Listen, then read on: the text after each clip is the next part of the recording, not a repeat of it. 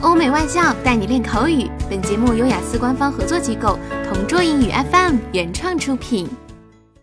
Describe an interesting song. You should say what the song is, what story the song tells, whether the song is popular, and explain why you think it is interesting. One song I find very interesting is the old song entitled Blue and White Porcelain. it was sung by the multi talented artist Jay Chou. He is a renowned award winning singer and composer in China, and his popularity even has spread across the globe. Blue and White Porcelain left a deep impression on me due to the fact that it is a poetic song that describes traditional Chinese porcelain.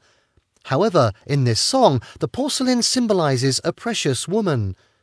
It's about a swordsman who has lost his lover, and he shows his great love and devotion by comparing her with the intricate designs and artistic creations displayed in the porcelain. He wants to express his affection as a timeless piece of art.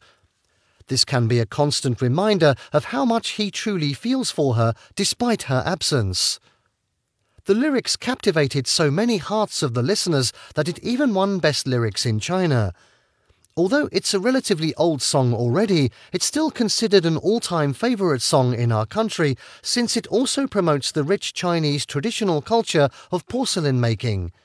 And without a doubt, it's still famous among teenagers due to its wonderful melody that has positive vibes.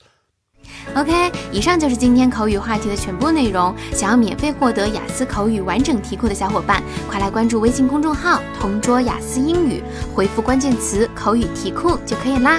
同桌祝你早日涂鸦成功！